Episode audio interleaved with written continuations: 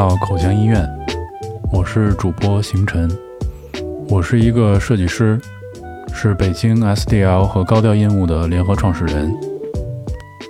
口腔医院是我们发起的一档播客栏目，每一期会请身边的朋友作为嘉宾，从设计话题进入，展开到沟通与日常生活。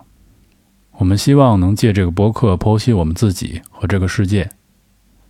嗯，这期节目是个引子，是我一个人的单口。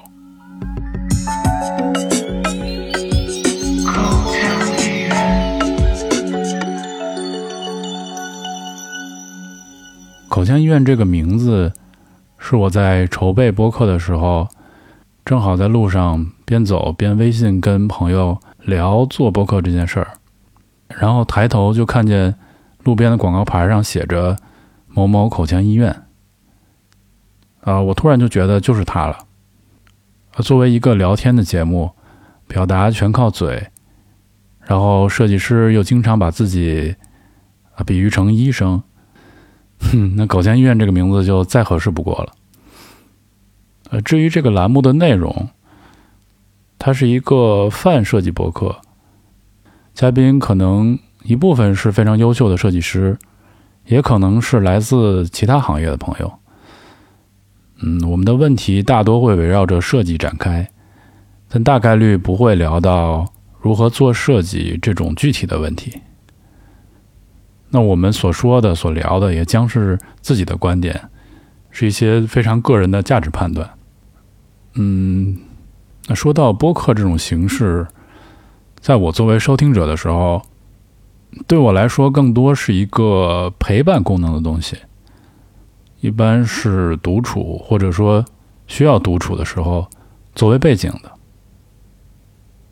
比如说做家务或者开车的时候，所以我觉得它是和听众关系更近的，带有私密性质的。我希望它是亲近、平等的，也是轻松的。嗯，在当下呢，每个人每天都大量接收信息。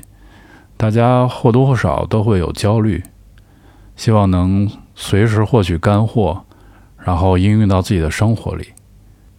以这个标准来看呢，播客显然是做不到的。那为什么我还要做一个播客呢？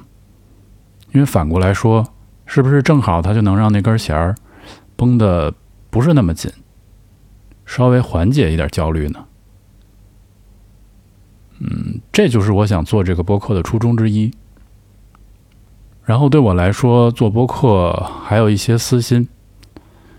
刘晓东最近在新专栏《你的朋友》中，用给朋友画肖像画的方式，来和亲密的人相处、聊家常、回忆过去。那这就给了我启发，或许我也可以通过录播客的方式，来和朋友们度过一段时间，我们一起聊聊天儿。呃，但又不只是聊天儿，这是第一个。那第二呢，就是整理我自己的思路。我经常会胡思乱想，好像生活中或者工作中看到的每个问题，我都能给出点看法或者意见，好像我什么都懂似的。嗯，但是我真的懂吗？在我。试图接近那个问题本质的时候，我只能像苏格拉底在申辩的时候所说的：“我唯一知道的是我一无所知。”不过好在我的朋友们都非常优秀，我想通过和朋友们的对话找到一点蛛丝马迹，或许能让我变得更聪明一点。还有一点就是。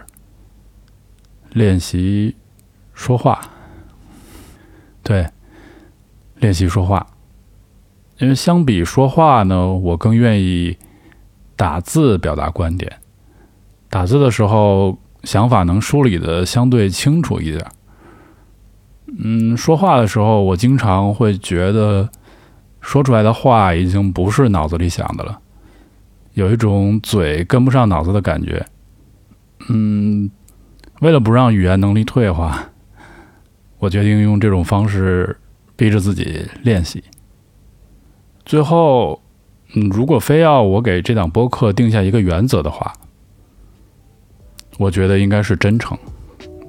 我希望每一次表达都是真诚的内心所想的。希望口腔医院这个播客可以在陪你通勤或者做家务的同时，带给你一点点启发。我们下期再见。